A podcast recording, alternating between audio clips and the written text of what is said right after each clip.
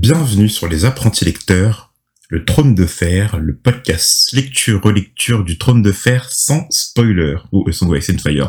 Je me suis trompé parce que je regarde pas exactement sur l'écran. euh, Voilà, Guillaume m'a forcé à regarder bien droit devant lui. Euh, je suis l'ingé son de cette émission. En cette date du 22 décembre 2020, nous enregistrons notre 31e épisode, est-ce que je sache, hein, soit le 30e chapitre. Et le, euh, putain, déjà le 7e chapitre de Eddard. hein. Ah, il, Il en a pas mal, le patriarche. il envoie.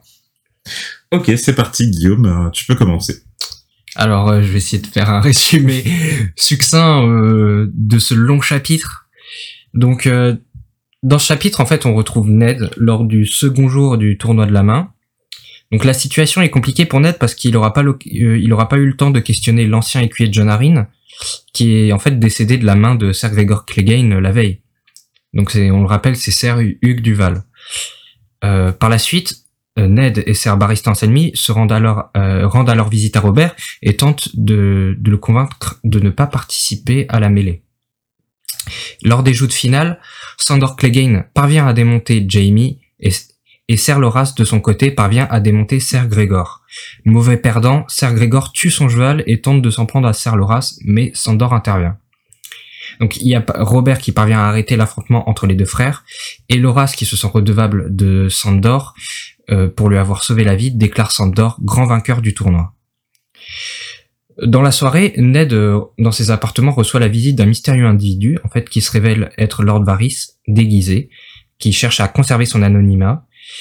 Varys lui apprend que sans Ned pour dissuader Robert de participer à la mêlée, le roi serait probablement mort d'un accident, entre guillemets, volontairement provoqué par les Lannister.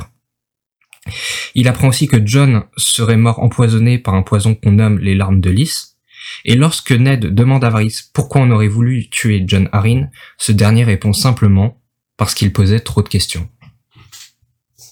Ok. Bah, comme je l'ai dit, c'est un long chapitre. Je crois que c'est le chapitre le plus long qu'on a eu à traiter depuis le début du tome. Donc je sais pas du tout combien de temps va durer cet épisode. Euh, sincèrement, parce qu'il y a énormément de choses à aborder.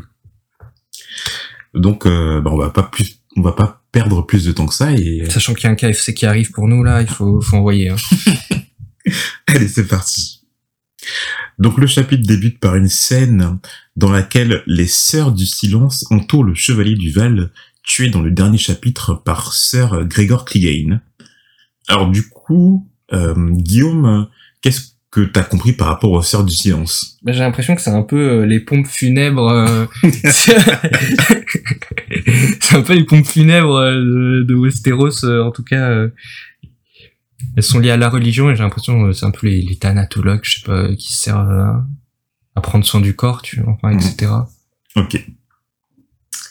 Barristan Selmy, euh, le commandant de la garde royale, ainsi qu'Eddard Stark sont aussi présents. C'est confirmé dans ce chapitre que le chevalier du Val, euh, dont on parlait dans le dernier chapitre, est en fait des sœurs Hugues du Val. hein. Donc on le rappelle, l'ancien écuyer de John Arryn. Et euh, c'est confirmé aussi, enfin, nous on le savait parce qu'on l'avait lu dans les appendices, mais que Sir Gregor Clegane est un banneret des Lannister.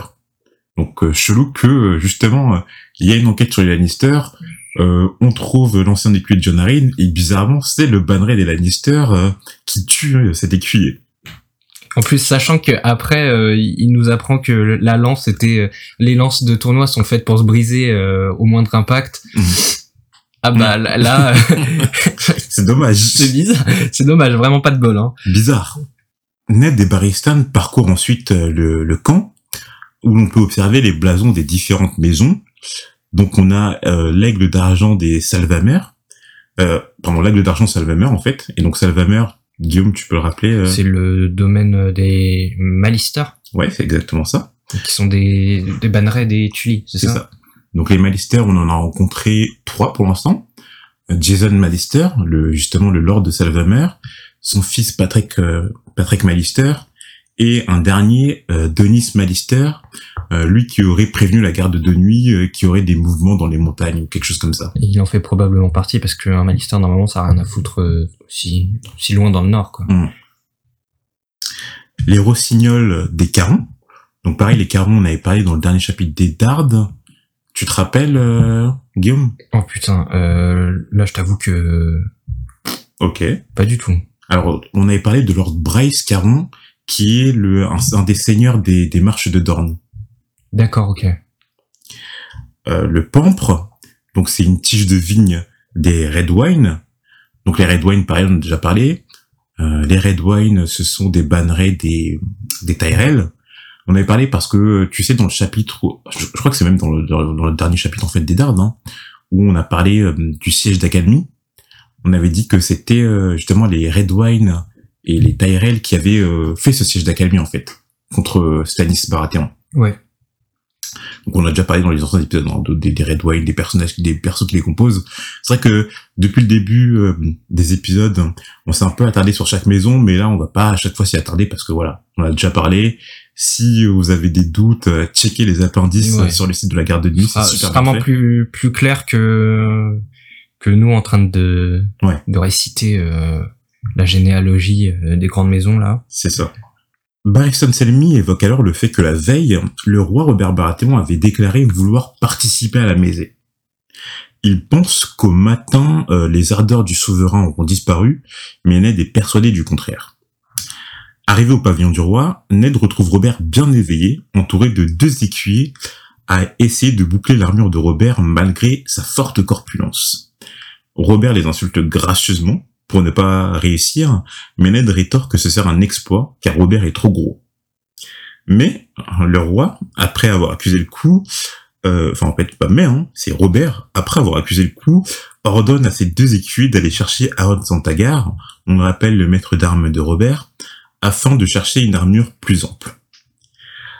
Donc par rapport à l'identité de ces écuyers, déjà elle nous est, en fait elle nous est révélée déjà dans les appendices. hein. On en a déjà parlé dans un des anciens épisodes.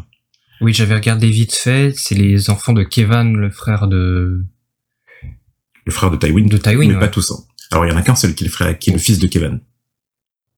Euh, Alors bon, si tu veux, tu peux checker les appendices, mais on peut en parler ouais, direct. hein. dis-le. Donc on a Lancel Lannister qui est le fils de Kevin Lannister. Donc comme je viens de le dire, le fils, euh, pardon, le frère cadet de Tywin Lannister et de Dorna de la maison Swift. Donc la maison Swift, euh, c'est une maison vassale des Lannister. hein. C'est marqué dans les appendices. L'autre écuyer s'appelle Tyrek Lannister et lui c'est le fils de Tyget Lannister, le second frère cadet de Tywin. Euh, alors dans les appendices, c'est dit qu'il est mort de la vérole et de Darlessa de la maison Marfeu. Et pareil, la maison Marfeu, c'est une maison vassale euh, de la maison Lannister. Donc en fait, ces deux écuyers sont les cousins de Cersei, Jaime et, euh. Ned remarque que ces deux écuyers ont une ressemblance particulière avec Cersei, l'un pour ses cheveux, l'autre pour ses yeux. Et cela inquiète Eddard que Robert soit à ce point entouré de Lannister. Ned évoque ensuite la dispute entre Robert et Cersei. Selon le roi, Lyanna ne l'aurait jamais humilié, mais ce n'est pas l'avis de Ned qui connaissait beaucoup mieux Lyanna, forcément c'est sa sœur, que Robert. Euh, selon lui, elle l'aurait tout autant empêché de participer à la mêlée. Barristan Selmy et Ned arrivent alors à convaincre Robert de ne pas participer à, celle-ci, en touchant un point sensible de Robert, sa fierté. Personne n'oserait attaquer le roi dans la mêlée. Et justement, Robert ne tirait aucune fierté à gagner cette épreuve. Le roi vire alors Barristan Selmy de la tente, et seul avec Ned, il entame un monologue sur sa vie de roi, de comment le trône lui a échu, et la manière dont il a vécu avec ce titre. Donc ça, c'est quelque chose dont on a déjà parlé dans un ancien épisode de la mentalité de Robert, de euh, du fait que le titre de roi ne lui convient pas, Ouais. que cette vie ne lui convient pas en fait. Et là, il le dit clairement de vive voix, quoi. Mm. Il aurait même préféré voir euh, soit John Arryn, soit euh, Ned euh, monter sur le trône, Mm. mais que vu que apparemment euh, il avait un titre plus prestigieux, euh, C'est ça. ils l'ont fait monter sur le trône. Moi, d'ailleurs, la, la phrase qui m'a beaucoup marqué, c'est euh, je me suis jamais senti aussi vivant que lorsque je je conquis, enfin, je conquéris le trône, et je me suis jamais senti aussi mort que que maintenant en fait lorsque je suis sur le trône. Quoi. On apprend que c'est John Arryn qui a poussé Robert à épouser Cersei, car premièrement, l'alliance avec Tywin Lannister serait cruciale en cas de revendication du trône par Viserys Targaryen. Forcément, vu que Tywin Lannister c'est le seigneur le plus riche des sept couronnes, avoir de l'argent de son côté, c'est pas mal. Et c'est un seigneur assez puissant, semble-t-il.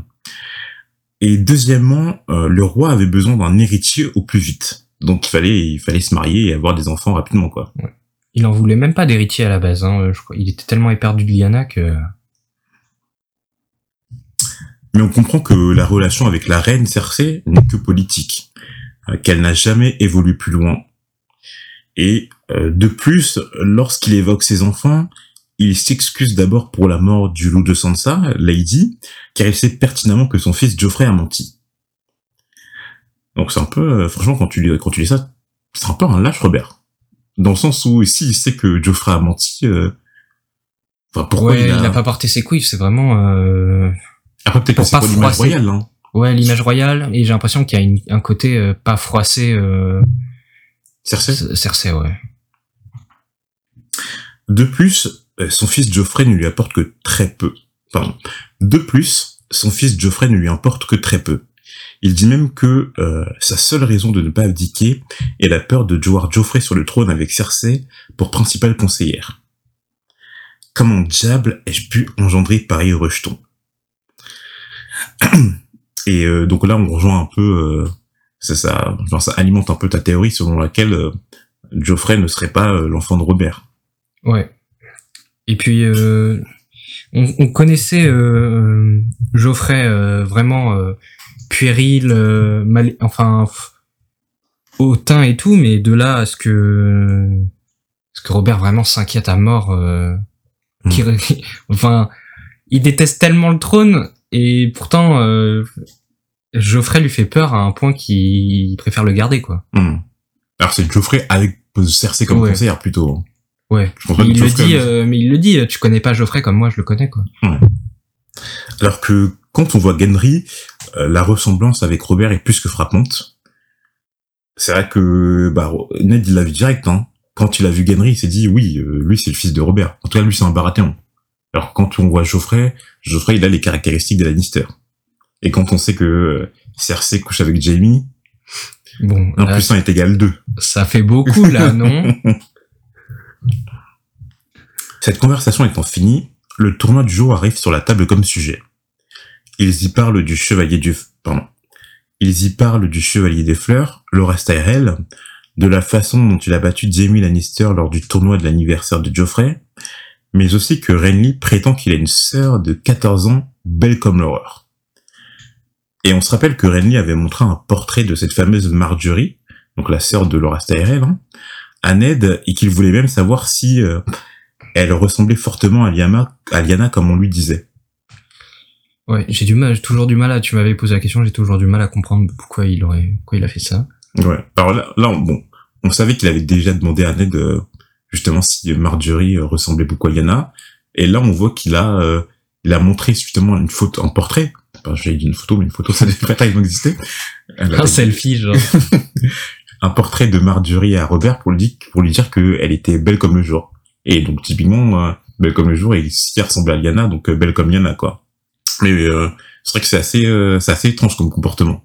Du coup, tu vois pas, tu vois pas tellement pourquoi il aurait fait ça. non, je vois pas trop pourquoi. euh. À part, euh, à la limite, tu vois, si Marjorie c'était, euh, si, euh, bon, supposons que Marjorie soit, euh, soit, je sais pas, soit une promise de, de Renly qui montre, regarde, euh, ma future meuf, je sais pas quoi, mais la comparer à Lyanna, je vois pas le rapport, tu vois. Bah, le seul lien que Robert avec Lyanna, c'est qu'il aimait éperdument Lyanna. Ouais, Donc ça serait possiblement pour pousser hum, Robert vers Lyanna. Enfin, pardon, pousser Robert vers Marjorie. à 14 ans. Oh, Ouais, mais attends, euh, à l'époque, Ouais, euh, sors-toi de cette... Daenerys, elle a 14 ans, Khal Drogo, euh, ça l'a pas empêché de la, de la, de la prendre en leu hein. Oui, mais euh, wesh, c'est, il est, il est pas roi d'un royaume, euh, tu vois. Mais je pense pas que ça importe tellement l'âge à cette époque-là. Hein. Je veux dire, euh, mais à 14 ans, je pense que tu peux, franchement, il y a pas, y a pas tellement de soucis. Hein. À partir du moment où t'as déjà saigné, où t'as déjà eu tes règles, t'es féconde, euh, sinon tu peux te marier. Hein. Y a pas, y a pas cette notion de, de majorité comme on l'a actuellement. Ouais, très bizarre. Mais il faudrait destituer Cersei et tout, hein. C'est que, c'est, enfin, si, si c'est son but. euh, Bon, oh non, mais alors, je sais pas ce que c'est son but, hein. Mais justement, s'il la compare à Lyanna et qu'il la montre à Robert comme étant euh, belle comme le jour et qu'elle ressemble à Lyanna, bah, qu'on fait rapidement le lien, quoi. Mais après, j'avoue que son but, il, a, il, assez mystérieux. Son comportement est assez étrange. Je te, je te l'accorde. C'est flou. Les deux amis déjeunent ensuite ensemble, et Ned se plaît même à retrouver le Robert de son adolescence, mais qu'il a à présent perdu. Ned part ensuite rejoindre sa fille Sansa pour regarder la suite du tournoi. Le premier duel oppose Sandor Clegane, le limier, à Jamie Lannister, le régicide. Un pari est même tenu sur ce duel entre Littlefinger et Renly.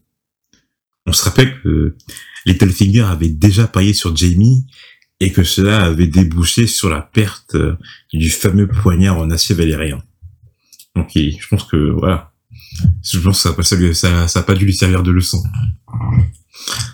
Sansa semble aussi très intéressée par ce combat, et on pourrait même penser qu'elle serait du côté de, de Jamie, parce que euh, Jamie c'est le chevalier des rêves en fait, c'est le chevalier euh, voilà blond, grand, beau. Euh, c'est le prince charmant quoi. Exactement.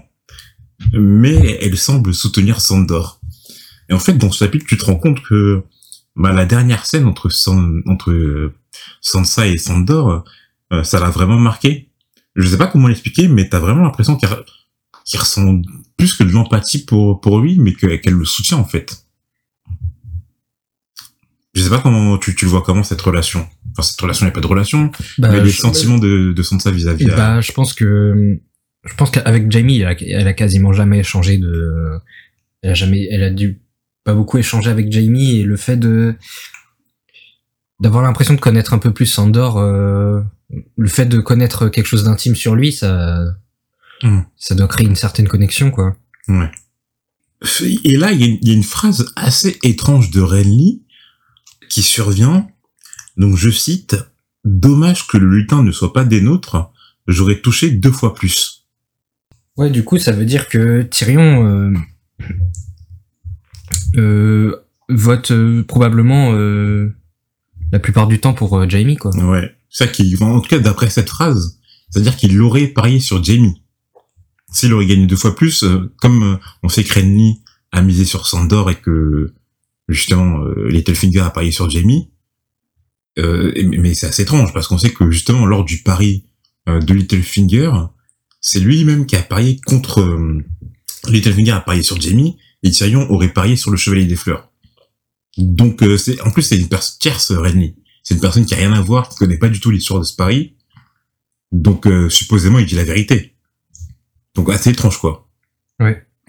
Et d'ailleurs c'est c'est étrange que d'ailleurs que enfin Ned il est présent à ce moment-là vu que c'est son chapitre. Donc Ned normalement il aurait dû noter cette phrase vu que Ned est au courant du pari. Ouais, mais après bon, euh, c'est souvent des c'est difficile de faire le lien, quoi. Hein, euh, c'est pas mm. toujours évident. Mais en tout cas, ça, ça confirme un peu plus le fait que Littlefinger aurait, aurait pas été très honnête sur ce pari, en tout cas. Bah, on sait, on est quasiment persuadé que c'est qui, qui mytho, quoi. Mm. Le deuxième duel s'annonce alors entre Gregor Clegane, la montagne et Loras Tyrell.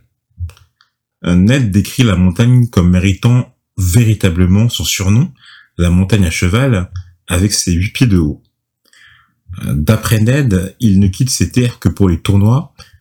Attends, mais en fait, euh, Sandor, il a gagné contre Jamie Oui. Enfin, c'est dit en tout parce que moi, j'ai pas noté en fait là. C'est déjà quel moment? Euh... oui, ils le disent. Euh, que celui que celui-ci, sitôt dissipé, trottinant vers quelques touffes d'herbe, un ber rouge sans cavalier, à terre, avait roulé, cabossé, doré, Sir Jamie Lannister. Ok. Donc pour ce combat, euh, c'est Sandor qui gagne, qui le remporte face à Jamie Lannister. Le deuxième duel s'annonce alors entre Gregor gagne la montagne et Laura Tyrell. Et Ned décrit la montagne comme méritant véritablement son surnom, la montagne à cheval. Avec ses huit pieds de haut. Donc lui, un pied, c'est à peu près 30 cm, donc on, dit même que je crois qu'il atteint presque 9 pieds. Hein. Donc ça fait, il doit être, enfin il est au-dessus de 2 mètres, il doit être ouais, 2 mètres 10, 2 mètres 20, quelque chose comme ça. Enfin la montagne à cheval, pour 2 mètres 20, c'est... Euh, je dis pas, 2 mètres 20 c'est grand, tu vois, mais bon, euh, voilà quoi. C'est terrible. Hein. après bon, c'est peut-être au niveau de sa corpulence, au niveau de sa musculature et tout aussi. Et d'après Ned, il ne quitte ses terres que pour les tournois et la guerre, il ne fréquente que rarement la cour. La montagne se serait illustrée durant le sac de Port-Réal, car il aurait, semble-t-il, violé Elia de Dorne, ou Elia Martel, avant de la tuer, et aurait fracassé la tête du fils qu'elle a eu, qu'a eu Elia avec Rhaegar Targaryen, dénommé Aegon Targaryen, contre un mur. Sympa. Donc là, on rappelle un peu la généalogie. Le roi fou... La et- chronologie, tu veux dire. Ah non, la généalogie. Oui, la généalogie, mais aussi la chronologie, si tu veux. Le roi fou, euh, le, précédé- le prédécesseur de Robert, Aerys Targaryen, avait trois enfants. Le premier étant Rhaegar Targaryen, celui que Robert a tué au niveau du trident. Ce Rhaegar Targaryen était marié à Elia Martell, qui venait de Dorne, et ils avaient deux enfants.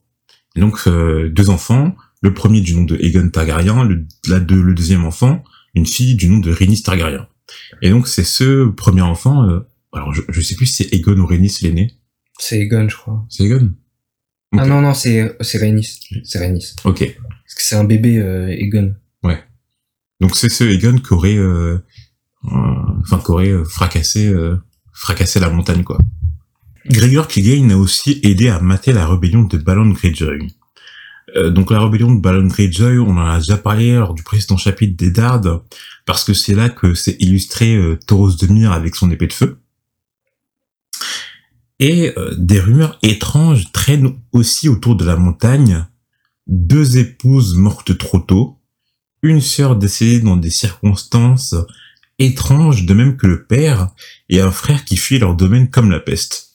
Putain, lui, il est bien parti pour faire comme Walder Frey, à survivre à, à huit femmes. Bon, sauf que lui, on a la confirmation qu'il les a vraiment tués, quoi. Ouais. Enfin, la confirmation, non, pas tellement, mais euh, lui, c'est beaucoup plus explicite, quoi. Même si c'est toujours implicite.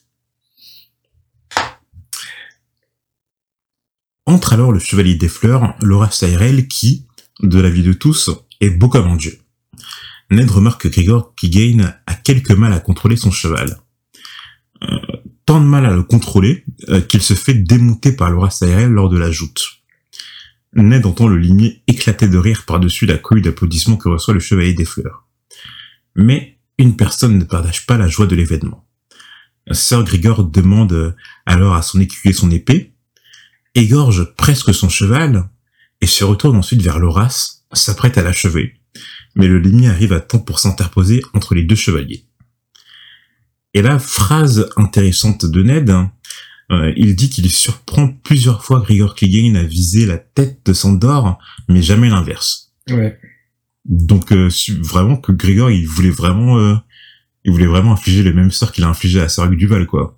Alors que Sandor, t'as pas l'impression qu'il veut le tuer, Grigor. Mais tu, tu l'interprètes comment ça? Parce que on sent que Sandor, il déteste vraiment son frère. Ouais, je sais pas, euh, c'est- vrai que je pense que si Ser Grégor euh, euh, venait à mourir, ça ferait pas grand chose à, à Sandor. Enfin, Tu penses?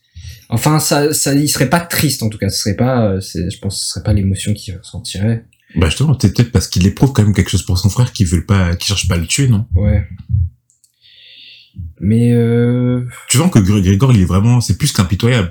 Vraiment qu'il a pas de sentiments, quoi. non, il est psychopathe clairement. Ouais. Alors que Sandor, il a quand même, euh, la- vu la façon dont il a parlé à Sansa, tu sens, tu sens quand même qu'il a des émotions et que euh, même s'il déteste son frère, je pense que pour lui, il le considère toujours comme son frère, Bah, tu il a une fragilité, euh, Sandor, euh, sous sa carapace euh, super dure. euh, il y a une fragilité que ne semble pas avoir Grégor. quoi.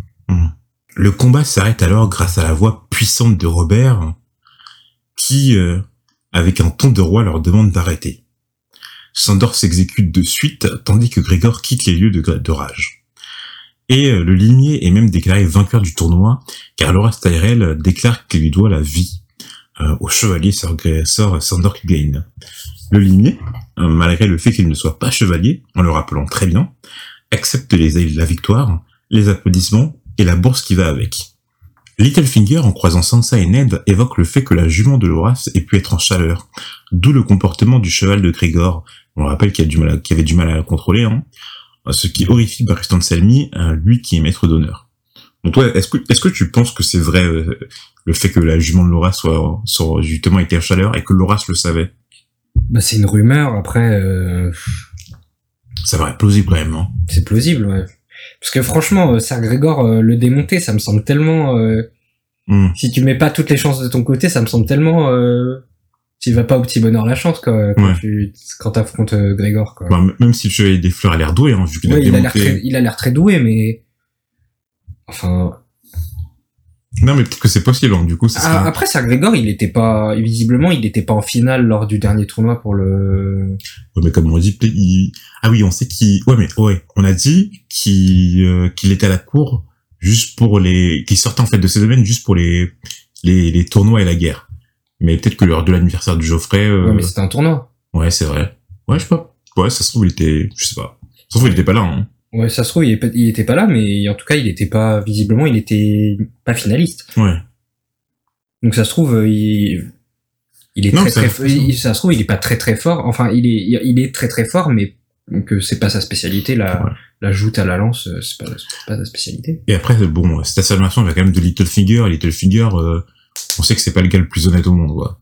On sait qu'il il cafouille, euh, qu'il... De quoi qu'il- tu parles? Bah, c'est Littlefinger qui vient de dire que que la, la jument de Laura c'était. euh, Ah oui, ah oui, que la jument. Ouais. Donc euh, bon, on peut quand même mettre des doutes sur cette affirmation, quoi. Si ça vient de Littlefinger. Tout ce qui sort de la bouche de Littlefinger, la règle, tout ce qui sort de la bouche de Little, Littlefinger, euh, Et t'as douté. et t'as douté. Quant au concours de tir à l'arc, c'est un certain Anguy, des marches de Dorne, mais sans blason, à qui le remporta? Donc on le rappelle, hein, les marches de Dorne, c'est une chaîne de montagnes euh, qui se situe près de Dorne. hein. Euh, Ned propose alors à ce fameux Anguy un poste dans sa garde, mais euh, le jeune garçon, enivré par sa victoire, refuse. La mêlée, dernière épreuve, fut remportée par Tauros de Myre, qu'on qualifie en premier de prêtre rouge, mais aussi de fou. Il a gagné la mêlée grâce à son épée enflammée. Donc, on avait déjà parlé, je crois, d'une... euh, parce qu'on qualifie de prêtre, hein, donc c'est-à-dire qu'il y a une religion, et on avait déjà parlé, je crois, d'une religion euh, euh, qui est associée au feu ou à la couleur rouge, quelque chose comme ça. Dans les cités libres, euh, Hmm, c'est une religion qui a un rapport avec les cités libres, en tout cas. ouais. Bah, après, il s'appelle Tauros de Myre, hein, et Oui. Myre, Myre, c'est une cité libre. Donc, euh, alors du, coup- du coup, par rapport à cette épée enflammée, tu penses qu'elle est vraiment enflammée? Tu, tu penses quoi par rapport à ça? Bah, tu penses que c'est un tour de magie, que c'est vraiment, euh, je sais pas, euh, c'est vraiment un prêtre qui invoque le feu par rapport à cette religion. euh. Hum, En tout cas, il- elle est vraiment enflammée. euh, Enfin, il y a eu plein de témoins. Oui, justement, est-ce que ça serait, ça- est-ce que c'est vraiment de l'aide du feu, ou est-ce que ça serait un, Je veux dire, est-ce qu'il utilise un un moyen, artifice. Est-ce qu'il utilise un- une petite science ou si, si, si c'est un sort? Ouais. C'est dur à dire. Hmm. Mais c'est. Ouais, c'est possiblement un sort, ouais. Ou... Parce que pour l'instant, je crois pas qu'on ait de. Alors si, on sait qu'il y a des sorts magiques, par exemple, euh, pour forger les épées en massif valérien. Ouais. Mais pour l'instant, on n'a toujours pas eu de, je veux dire, de vraie magie, en tout cas depuis le début. Hein. Ouais. Il y a les visions de Bran qui sont un peu bizarres. Ah oui, sur les visions de Bran, sur les Bran, euh, c'est c'est mystique, quoi. Ouais. Ok. On voit alors pour la première fois Eddard avec une mine réjouie pendant le tournoi. Robert se comportait bien, les Lannister n'étaient pas présents, et même ses filles étaient aimables entre elles. Oui, ses filles, car même Arya était venue les rejoindre. Elle sortait d'un cours de danse donné par Sirio Forel, son maître, mais auprès de plusieurs échymoses. Ned souhaite l'examiner pendant qu'elle écoute des chanteurs entonner des ballades sur la danse des dragons. Euh, Donc la danse des dragons, on en a déjà parlé, Guillaume, je sais pas, tu te rappelles à quel moment? Euh... Oh, le E qui veut tout dire. Franchement, euh, on- je sais qu'on en a parlé, mais se dire exactement à quel moment on l'a évoqué, euh, c'est dur. hein. En fait, c'était pendant le, le premier chapitre, de- bon, le deuxième chapitre de Bran, pardon, euh, quand il évoque, tu sais, les chevaliers de Ah oui, la oui. carte royale, Ah oui, oui, c'est vrai. et qu'il y a deux jumeaux, Sir Eric et Sir Arik, euh, qui euh, se sont entretués justement durant la danse des dragons. Dans la danse des dragons, on en a aussi un, on en a aussi parlé parce que ça apparaît dans les appendices, et c'est, euh, et dans les appendices, on dit que l'ascension au trône d'Egon II euh, fut contestée par sa sœur Rhaenyra, et tous deux périrent dans la guerre qui les opposa, qui les opposa, appelée par les ménestrels la danse des dragons. Donc la danse des dragons, c'est justement euh, une guerre qui a opposé Egon II à sa sœur Rhaenyra euh, pour la succession du trône. C'est assez marrant parce qu'on voit que Rhaenyra, elle voulait accéder au trône, mais euh, du coup c'est la parce qu'en fait tous les tous les euh, tous les Targaryens hein, qui ont été sur le trône sont des hommes. Et donc ça serait ça aurait été la seule femme euh, connu en tout cas. Hein, qui ça se trouve, elle voulait que ce soit son fils qui aille sur le trône. Euh... Non, c'est elle. C'est elle qui voulait monter sur le trône. Si elle veut. Et donc Ned s'inquiète du sort de, de Arya par rapport à ses échymoses. En même temps, comment ne pas s'inquiéter en entendant les différentes épreuves que fait subir ce maître à danser à Arya Errer dans le château avec les yeux bandés, des pirouettes, des sauts périlleux, et même attraper des chats. Ned lui propose alors de changer, mais Arya est catégorique, le seul maître qu'elle veut est Syrio Forel. Après avoir couché ses filles, Ned rentre dans ses appartements, examine le poignard et fait un point sur son enquête et la situation actuelle. Pourquoi Tyrion voulait-il la mort de Bran Bon, c'est vrai que c'est une question. Euh, nous, on sait que bon, euh, Tyrion, il voulait pas la mort de Bran. Il a, il a rien à voir avec tout ça. C'est ça, mais C'est une bonne question, en fait. C'est une très bonne question, Ned. c'est ça, c'est que Tyrion, enfin, pourquoi, ouais, pourquoi il aurait eu la mort de Bran Et Ned il se pose vraiment la question, et c'est une question vraiment pertinente pour le coup. Euh, pourquoi Stannis n'était-il toujours pas rentré de Père Dragon? Donc ça c'est aussi intéressant parce que pour l'instant, on n'a aucune information sur lui. On sait qu'il était présent et qu'il accompagnait John Arryn dans, je sais pas, dans, dans, dans ses, je sais pas ce que c'est, John Arryn posait des questions dans ses enquêtes, hein. Mais euh, sûrement c'est parce que bon John Arryn est décidé que Stannis ne veut pas rentrer, Ouais. hein. Bah, visiblement, euh, le John Arryn et et Stannis menaient un peu l'enquête ensemble sur euh, ce qui les intéressait. pourquoi Lisa restait-elle muette? Pour ça que Lisa, si, on, on comprend qu'elle reste muette parce que elle accuse les Targaryens et les Targaryens, c'est l'air d'être les seigneurs les plus puissants de Westeros au Les- moment où on parle. Elle accusait Lannister, tu veux dire. Oui, pardon. Pourquoi Lisa restait-elle muette? Donc, on comprend pourquoi elle reste muette parce que, bon, euh, dans la lettre qu'elle adresse à Kathleen, Lisa accuse les Lannister. Les Lannister semblent être les, les seigneurs les plus puissants, enfin, en tout cas, euh, la famille la plus puissante de Westeros au moment où on parle. Donc, on comprend qu'elle aille se réfugier dans les Ariés avec toutes ces accusations, quoi. Ouais, pour le coup, ça, ça se comprend, ouais. De plus, on croyait que son enquête allait avancer, euh, mais l'écuyer euh, était mort et Jory était toujours en train de chercher la raison des visites régulières de John Harris et de Stannis dans les bordels. Il était sûr que l'apprenti forgeron qu'il venait de rencontrer était un Baratheon, et le seul dont il puisse être euh, était, enfin, en fait, était Robert. Parce que il dit que Renly était trop jeune et que ça avait pas l'air euh, du genre de Stannis. Quoique, bon, il, il vient d'apprendre que Stannis était bordels, hein. Donc, euh... bon, voilà, mais, Mais il doit bien se douter que c'est pour... Euh, c'est pour autre chose que, que... que se taper des prostituées. Ouais. Mais quelle était l'importance euh, du garçon de Gendry au point que John Arryn et, Stan et Stannis lui rendent visite? Robert avait eu bien d'autres bâtards, dont un qui a même été reconnu publiquement. Euh, et ce bâtard-là, reconnu publiquement, hein, euh, devait devenir la pupille de l'homme qui gouverne actuellement de Renly. Donc si on résume, en fait, on sait qu'actuellement Renly Baratheon, c'est le seigneur d'Akambi. Vu que Robert est le roi, euh, il a dû délaisser le fief de sa famille à son petit frère. Mais comme Renly siège au conseil restreint, à Port-Réal, du coup il a nommé quelqu'un, on ne sait pas qui c'est, pour régner à sa place à Accalmie. Et donc le bâtard de Robert, euh, celui qu'il a reconnu publiquement, euh, devait être la pupille euh, de ce gouverneur d'Académie. Ned pense aussi à une autre bâtarde de Robert qu'il avait engendrée lors de leur jeunesse dans le Val d'Arin et dont Robert s'était occupé, que ce soit affectueusement, mais aussi financièrement. Et euh, c'est marrant ça parce que bah, Robert il a pas l'air d'avoir beaucoup de liens avec ses enfants. Alors là on, on va parler que de Geoffrey, on n'a pas parlé de, de Myrcella et de. Hein. Mais bon, euh, il, il, il en a pas parlé lui aussi. Hein. Et euh, on n'a pas l'impression qu'il y a une relation plus proche que ça avec euh, que ce soit avec Geoffrey, mais aussi avec ses deux autres enfants. Alors que on, dit justement que il y a deux choses. C'est justement, il, il- tu te rappelles quand il parlait de Geoffrey, il a dit que si euh, il était, c'était un enfant terrible, il s'en occuperait, tu vois. Il aimerait bien s'en occuper, et on sait qu'avec la bataille qu'il a engendrée là dans le Val d'Arin, il s'en a occupé aussi, donc il a quand même cette fibre paternelle. Bon, vite fait, hein. Ouais, je sais pas... euh, bah vite fait, ouais, mais quand quand il a l'air, tu vois, de juste parce que Genre, il a un bâtard alors qu'on sait qu'il a- genre, il s'est, il s'est, il- vite fait, il s'est occupé de un bâtard. de deux bâtards. Bah il y en a un qui l'a reconnu publiquement quand même. Ouais. Et là, l'autre, dont, dont, dont euh, la, la fille, dont il s'est occupé affectueusement euh, quand elle est née. Alors que même que sa mère n'en- ne s'en souciait plus. Hein. Donc, euh, je sais pas, Robert, il a quand même d'avoir une certaine fibre paternelle, mais qui exprime pas du tout avec ses enfants. Ouais. Il- En fait, il reconnaît pas euh, Enfin, ses enfants euh, légitimes. légitime, ouais, très légitime. Bah, pour l'instant, on a juste des doutes par rapport à, à Geoffrey. Par rapport à Myrcella et Tommen, euh, même si je crois que justement que dans leurs caractéristiques physiques, euh, on, on les a décrits euh, lors du premier Oui, chapitre de, de Tyrion. C'est des petites têtes blondes aussi, quoi. Ouais, ils sont blonds, euh, blonds aux yeux verts, quelque chose comme ça.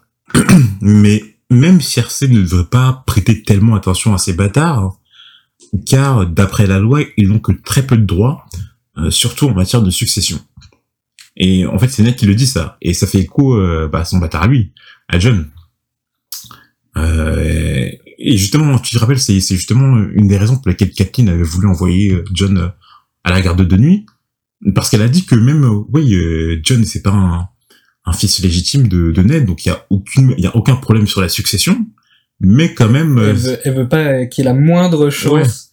voilà, il veut pas qu'il ait le même problème, quoi, parce que comme il a été reconnu par tout le monde, tout le monde connaît John, tout le monde sait que c'est le fils de Ned Stark, donc au cas où, même si, ok, d'après la loi, les bâtards n'ont aucun droit de succession, je préfère quand même l'envoyer à la garde de nuit. Ouais. Putain, elle doit vraiment pas l'aimer pour avoir peur à soi. euh, Ouais. Au cas où. Arwyn, donc euh, eh, tu te rappelles, c'est le, c'est le, c'est qui Arwyn c'est euh, putain, c'est euh, Bon, c'est un des gardes et le fils euh, d'Ulen, le grand écuyer. voilà. ok. Et donc ce garde, Arwyn, euh, interrompt Ned dans sa réflexion. Un homme souhaitait le voir. Et il apparaît, euh, cet homme, hein, bah, avec une allure mystérieuse, et il attend qu'Arwyn referme la porte pour se dévoiler. Cet homme n'est autre que Lord Varys. Selon Ned, il aurait pu passer juste à côté de lui sans pouvoir le reconnaître. Donc on voit que, justement en fait ça me fait penser à ce que t'as dit, euh, un homme mystérieux s'était présenté euh, pour payer euh, l'apprentissage euh, de, de Gendry justement en, en tant qu'apprenti forgeron. Et toi, t'avais t'avais théorisé que ça devait être Varys, justement qui s'était déguisé. Et donc là, on voit que bah, Varys, il a l'air de se déguiser. donc euh, peut-être que ça vient justement euh, confirmer la théorie sur, enfin on sait pas, hein. mais en tout cas ça vient alimenter la que le, fait que ça soit Varys justement qui soit déguisé pour payer son apprentissage. Après, les raisons pour lesquelles il a fait ça, ça on sait rien. Mais en tout cas, c'est la seule personne dont on sait qu'elle se déguise à Port-Réal pour l'instant, c'est Varys. Euh, alors, Varys était déguisé parce que, selon lui, trop de gens surveillaient Ned, et surtout la reine Cersei. Mais Eddard se demande surtout comment Varys a pu passer ce, a pu passer ses gardes. Et Varys répond qu'il est des passages dans le donjon rouge, euh, connus des seuls fantômes et des araignées. Donc là, ça fait écho euh, euh, au passage secret qu'évoquait Kathleen dans son chapitre quand on parlait de Donjon Rouge. Alors on le rappelle, hein, c'est Mégor le Cruel qui a fait construire le Donjon Rouge. Et vas-y Guillaume. Et il s'est assuré de d'exécuter euh, toutes les personnes euh, qui, qui avaient un lien de près ou de loin avec la construction du Donjon Rouge euh, pour être sûr que les secrets du Donjon Rouge restent dans la famille Targaryen. Quoi. Ouais. Donc, euh, alors quand Varys justement dit que ces passages secrets seraient connus que des fantômes araignées, bon, les fantômes ça peut connaître au, bon, à tous les Targaryens qui ont péri maintenant, à part Daenerys et Viserys, mais bon, vu que Daenerys n'a jamais vu Port-Réal et Viserys était un enfant à l'époque euh, de la rébellion de Robert, on, supposément ils le connaissent, ils ne le connaissent pas. Mais et les araignées, ça, ça correspond à Varys, parce qu'on rappelle, le surnom de Varys c'est l'araignée. Hein. Mais alors comment Varys aurait-il pu connaître ces passages secrets? Ça, euh... c'est vrai que Varys, il, a- il apparaît très très mystérieux dans ce chapitre. Hein. Ouais. En fait, il se dévoile, mais il se dévoile et euh, ça apporte plus de questions que de réponses en fait. Donc ouais, c'est c'est assez, c'est assez étrange que Varys connaisse, euh, connaisse ces passages secrets si. euh, Après, il écoute aux portes. Peut-être qu'il a écouté aux portes de Aerys. Ouais, c'est plus qu'écouter au port, parce que si tu connais le passage secret, tu vois, ça veut dire, alors, peut-être qu'il y a, un- parce que les plans n'existent pas. Et on sait pas si justement quand ces passages secrets ont été transmis, euh, euh, je sais pas, de, de père en fils ou de par la famille entre les Targaryens, tu vois. Donc comment Varys aurait-il pu les connaître? Ben, je pense en, en écoutant euh, Aerys, bon, je sais pas, qu'il écoute tout euh, probablement. Euh, Mhm. A- Aerys, euh, il a dû les évoquer plusieurs moments de, de son règne Mhm. et il en a profité pour, il a pris des notes quoi. Ok, donc ça, ce que tu, c'est c'est ta théorie du coup. Ouais. Ok. Mais Varys n'est pas venu là pour ça. Il prévient directement Ned que, bien que Robert soit son ami, c'est aussi un imbécile. Et qu'il s'en est tiré de peu, aujourd'hui, car on espérait le tuer lors de la mêlée. Qui? Les Lannister, bien sûr. Réfléchissons. C'est Cersei qui avait interdit à Robert de se battre lors de la mêlée, aux yeux de tous qui plus et, en connaissant Robert, c'est exactement ce qu'il fallait afin de l'y pousser. Cette réflexion Ned, tout comme le fait que Varys était au courant, mais qu'il n'avait rien fait.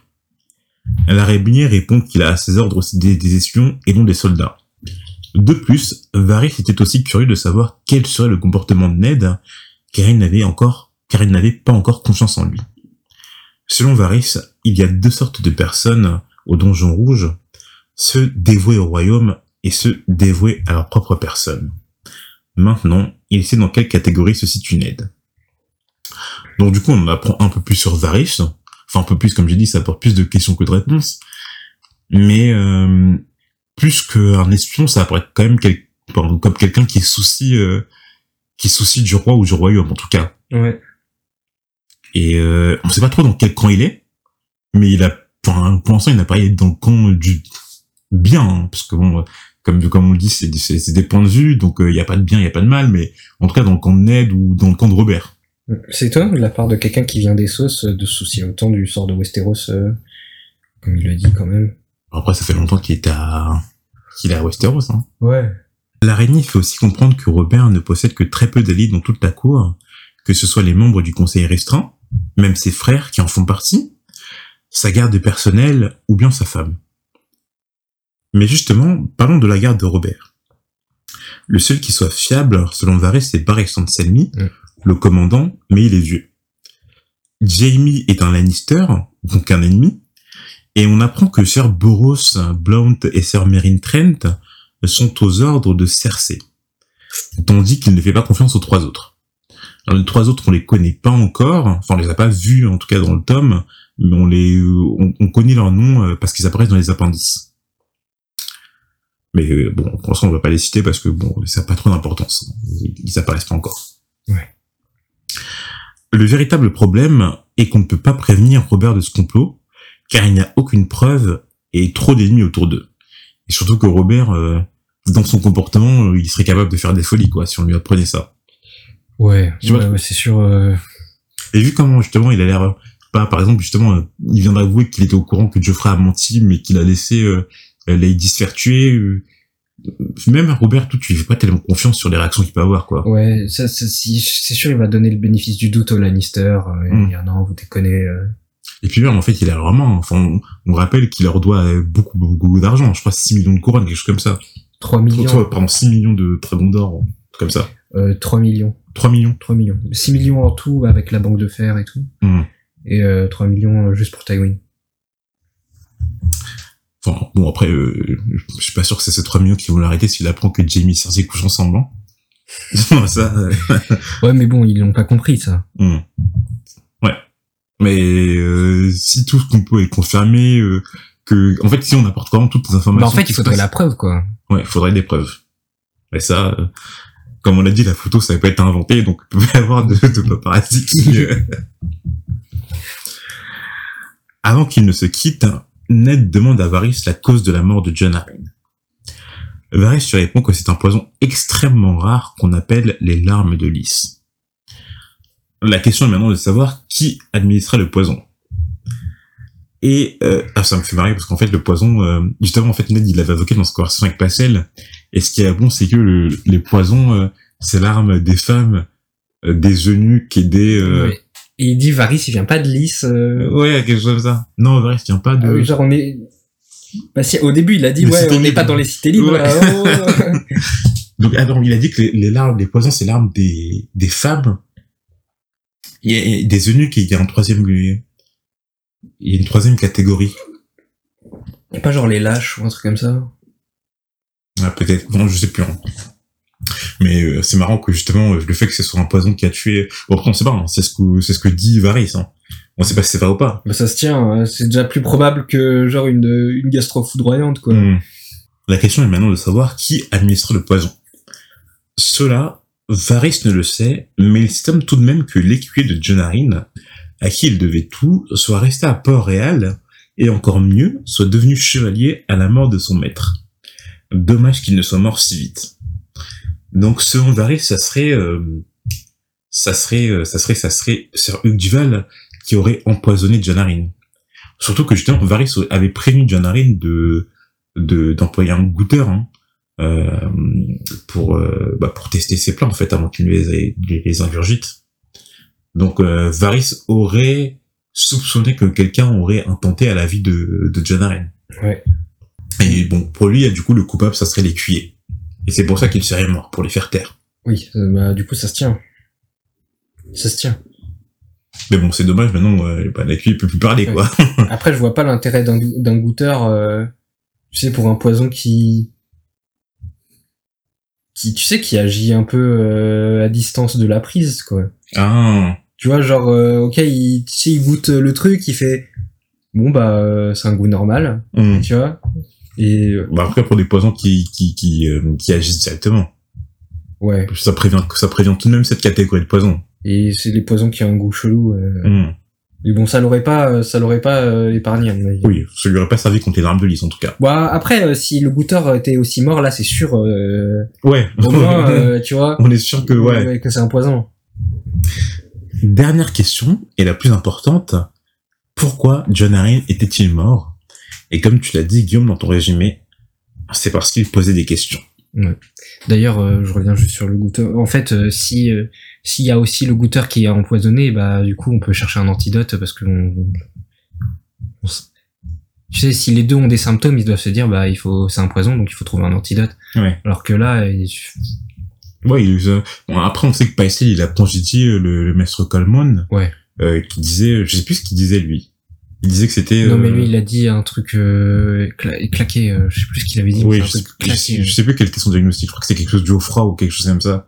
un truc claqué vraiment. Mm. Donc, euh, bon, alors, si, si la raison pour laquelle euh, euh, John Arryn est mort, c'est parce qu'il pose des questions, euh, ce qu'on sait, enfin, les questions dont, dont on sait qu'il se posait, c'est par rapport à la généalogie des grandes maisons, mais surtout par rapport à celle de Robert. hein. Ouais. Vu que euh, tout ce qu'on a rencontré, c'est le bâtard de Robert. Bon là ça commence ça commence à être un peu euh, cramé là que Ouais. c'est le problème de la descendance c'est que La graine est vigoureuse, comme on dit. Donc du coup, euh, bah ouais, enfin tous les, enfin, en fait tout- tous les soupçons se pointent sur les, les Lannister. hein. Ouais. Donc euh, à voir si euh, Ned euh, va réussir à, à trouver des preuves, euh, en tout cas concernant la mort de Jon Arryn. On a terminé pour ce chapitre, euh, bah, qui était euh, qui était assez long, mais qui est pas notre chapitre le plus long. hein. Mais en tout cas, il était assez conséquent, ça qu'il y a beaucoup d'informations. On espère que ça vous a plu, et on se retrouve la prochaine fois pour un chapitre d'Aria. sûr que c'est rien non Ah, de c'est Tyrion, Tyrion pardon. Tyrion De Tyrion, pardon. À la prochaine. à la prochaine